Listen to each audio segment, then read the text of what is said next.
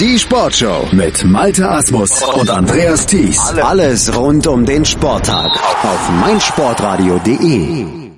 Die 99 Sekunden Sportbusiness kompakt von und mit Professor Dr. Gerhard Nowak gibt's ab dieser Woche ja immer donnerstags hier im Programm der Sportshow auf meinsportradio.de und die Themen, die sich Professor Dr. Gerhard Nowak von der EST Hochschule für Management heute rausgepickt hat, lauten BVB, Kampf gegen No-Shows, Public Viewing bei McDonalds und Alemannia Aachen braut sich was zusammen. Dauerkartenbesitzer von Borussia Dortmund müssen in der kommenden Saison mindestens 10 der 17 Heimspiele besuchen. Denn der Club hat eine No-Show-Regel eingeführt.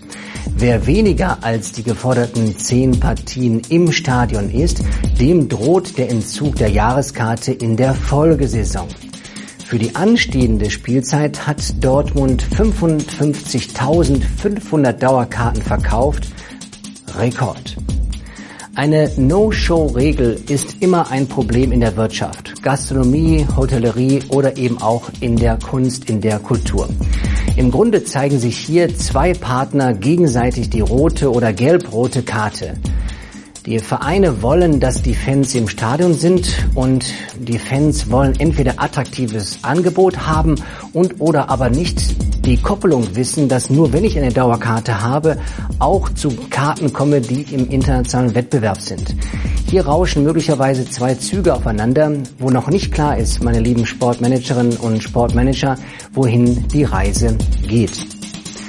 Auf der Suche nach einem Nachfolger für ihren langjährigen Bierpartner Bitburger ist die Alemannia Aachen auf sich selbst gekommen. Der Viertligist geht in der kommenden Saison mit einem eigenen Bier an den Start. Der Name des Biers ist Königstädter und wird nur zu den Heimspielen auf dem Tivoli und in der Stadion-Gaststätte Klümpchens Club ausgeschenkt. Möglich wird das Ganze in Kooperation mit der regionalen Privatbrauerei Bolten, die also für die Herstellung und das Abfüllen des Bieres verantwortlich ist.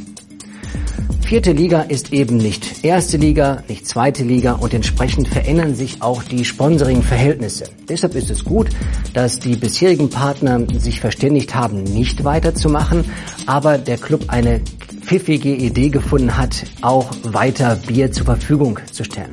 Deshalb überlegen Sie immer, was geht regional und was wird dann in sozusagen national oder international probat.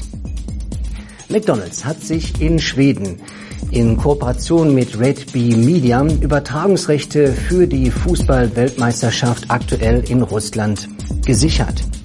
Die Fast-Food-Kette zeigt alle Spiele der WM in allen 207 Filialen Schwedens.